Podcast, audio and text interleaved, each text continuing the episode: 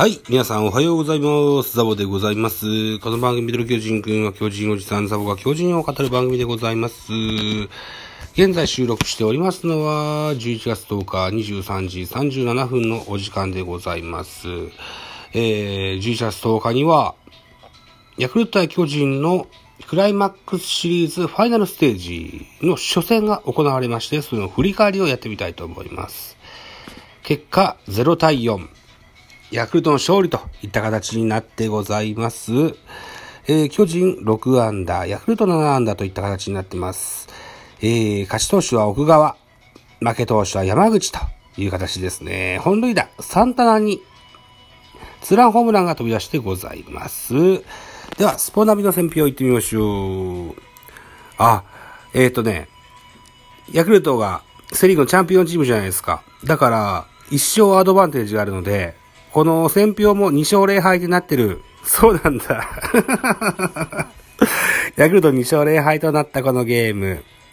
ヤクルトがファイナルステージ初戦を制したヤクルトは初戦、スタンタのツーランなどで、幸先よく3点を先制する。そのまま迎えた7回裏には塩見のタイムリーツーベースが飛び出し、貴重な追加点を挙げた。投げては、先発奥川が9回無失点の完封、敗れた巨人の投打ともに振るわなかったといったゲームでございました。では、スターティングラインナップのご紹介していきましょうね。まず巨人からでございます。えー、巨人1番ライト松原、2番サード若林、3番ショート坂本4番、センター丸、5番レフトウィーラー、6番ファースト大城、7番セカンド吉川、8番キャッチャー小林、9番ピッチャー山口というスターティングラインナップになっておりました。安打情報でございます。若林4打数1安打。丸4打数1安打。ウィーラー4打数1安打。吉川直樹3打数2安打。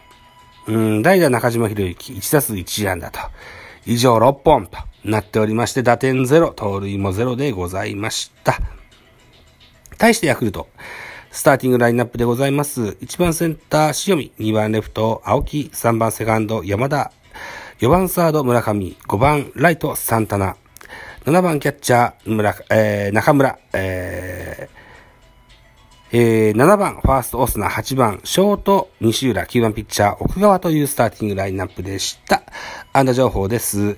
塩見4打数2安打1打点。青木3打数1安打。村上3打数0安打1打点。サンタナ3打数1安打、1本塁打2打点。中村2打数1安打。オスナ4打数1安打。えー、西浦3打数1安打と。うん、いった形でございました。7安打。えー、盗塁はございませんでしたといった形になってございます。投手系統。まず巨人から。先発山口、4回投げまして72球、被安打3奪三振、4フォアボール、4、3失点といた形でした。2番手、戸郷。2回を投げまして17球、被安打2、奪三振2といった形でしたね。うーん、僕は、ちょっと今日は帰宅が7時を、7時15分ぐらいだったかな。えー、山口が変わるか変わらんかぐらいのところに書いてきたので、山口の内容がわかんないんですよ。もうすぐスポーツニュースとか、あ、もうやってんのかな？うん、見てないからわかんねえな。でもね、戸郷は見ましたよ。うん。戸郷畑。大江まで見ましたかね。うん。戸郷は、フォークはすごい冴えてました。うん。ストレートはなんかシュート回転してましたけどね。それでもまあ抑えたかなといった印象ですね。うん。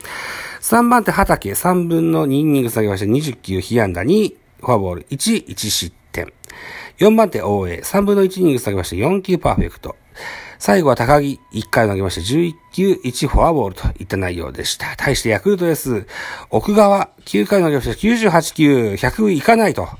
いう球数で、被安打6、奪三振9の完封勝利でございました。無四球完封。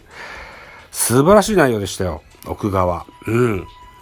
あの、コントロールもビタビタで、誰だったっけな？誰か三振した時に、インハイストレート147キロ、インローストレート148キロだったっけな？このピッチングがすごかったですね。うーん、これは負けるわと思いました。はい。といったところでですよ。えー、得点シーンの振り返りいきましょうね。まず4番、村上がワンアウトランナー一塁三塁にですよ。えー、ショートフライを放つわけですね。この隙をついてタッチアップした三塁ランナーが生還。1対0ということで、ショートフライでた、えー、犠牲フライになったといった形になってるんですよね。これ何回待ってもこのシーンが僕は見れなかったんですよね。残念だな。ショートフライでなんでタッチアップできたんだろう。うんえー、っと、なんだろうな、このスポナビで多分リプレイとか探せばあるんだろうけど、また後で見てみたいと思います。はい。えーと、続くバッター、5番サンタナ、ツーアウトランナー1塁の状況で、レフトスタンドでツーランホームラン、3対0と初回に3点を奪い取りますね。回は6回まで3対0が続きます。7回裏、えー、っと、ピッチャーが戸郷から塩見、あ、畑、えー、3番手畑に変わったところになります。えー、と、ワンアウト3塁、バッターは1番バッターの塩見。ワンアウト3塁のカウント2ボール2ストライクからレフトへタイムリーツーベース放ちまして、4対0としまして得点以上となりまして、4対0といった形になりました。えー、関連記事としてこんなもんがありましたよ。えー、よいしょ。うん、よいしょ。えー、巨人、逃した魚は大きかった。一昨年1位入札した奥側に、プロ初関東完封を許す、初戦から3戦3敗。といった記事でございます。ソースはスポニチアネックス。えー、レギュラーシーズン3位からの下克上で3年連続日本シリーズ出場を目指す巨人は、クライマックスシリーズファイナルステージ初戦でヤクルトに敗れ黒星発進。優勝したヤクルトのアドバンテージ1勝含めて0勝2敗という苦しいスタートとなったと。巨人は先発右腕、山口が初回にサンタナのレフト越ええー、ツーランなどで3点選手され、えー、4回3安打3失点で降板。7回にはこの回から登板した3番手右腕畑が西浦塩見に2本のツーベースを打たれて、手痛い4点目を失った。打線はレギュラーシーズンで2戦2敗を喫している20歳、えー、右腕、奥側に6安打9奪三振に抑えられ、えー、プロ初関東、えー、初完封勝利を許してしまったと。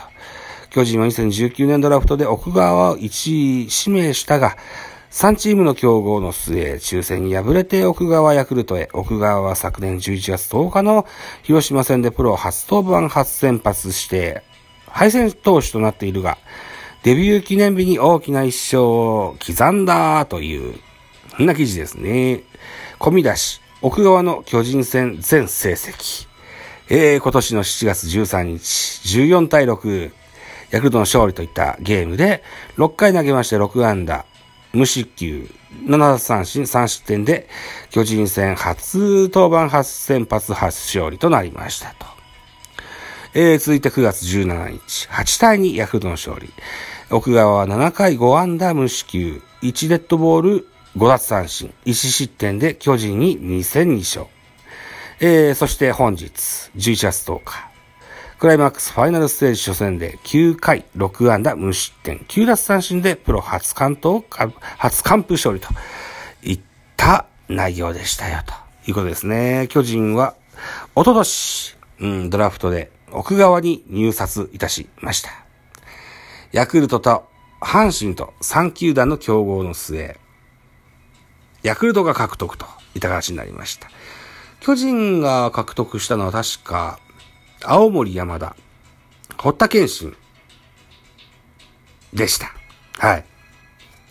堀田健信選手は、後にトミー・ジョン手術を受けまして、現在、育成契約になっておりますが、フェニックスリーグ等々では155、6キロ投げてる、え、えー、今最もこう、旬を迎えてるような、そんな印象のある ピッチャーになってます。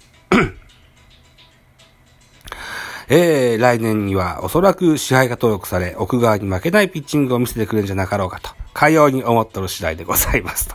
はい、いたところでございまして、明日の予告先発をご紹介いたしましょう。さあ、2勝0敗となった巨人。えー、っと、4勝、でね、えー、っと、僕ずっと3勝かと思ってたんですよ。勘違いしてた。うん、4勝すれば日本シリーズ出れるといったような内容なんであの、そういうレギュレーションです。はい。といったところでございまして、ヤクルト先発は高橋啓治。今シーズンは14試合になりまして4勝1敗ボルス2.87。対して、巨人は菅野智之。クライマックスシリーズ、先週のタイガース戦に勝ちましたね。はい。いうことで1勝がついてますけども、今今シーズンは6勝の敗北3.19と。菅野らしくない数字が残っております。見どころでございます。初戦を落とした巨人は菅野が先発。2018年のヤクルトとのクライマックスシリーズでは、NPB のポストシーズン史上初となるノヒトノランを達成している。中4日で迎える今日のマウンドでも、今日というのは11月11日のことでございます。はい。マウンドでも相手打線を封じ込め、チームを勝利に導きたい。対するヤクルトの先発は高橋奎二。えー、9月1日の菅野とのマッチアップでは、黒星を喫したものの7回、2失点の力投を披露した。この一戦でも持ち前の力強い投球を見せ、日本シリーズ、日本シリーズ進出を手繰り寄せるか、といったような、あ見どころでございます。はい。といったところで本日11月11日、神宮球場におきまして、夕方18時から、えー、クライマックスシリーズファイナルステージの2戦目が行われようとしておりますと。いただしになります。はい。えー、11月11日 BS 富士でありますので、ライブができたらやりたいなと思ってますが、さあ、どうなることでしょうかと。同時にですね、この11月11日、私、誕生日でございまして、いよいよ本格的に45歳になります。はい。ありがとうございます。はい。なので、もしライブをした際にはぜひね、お誕生日プレゼントでギフトをください。よろしくお願いします。また次回、バイチャ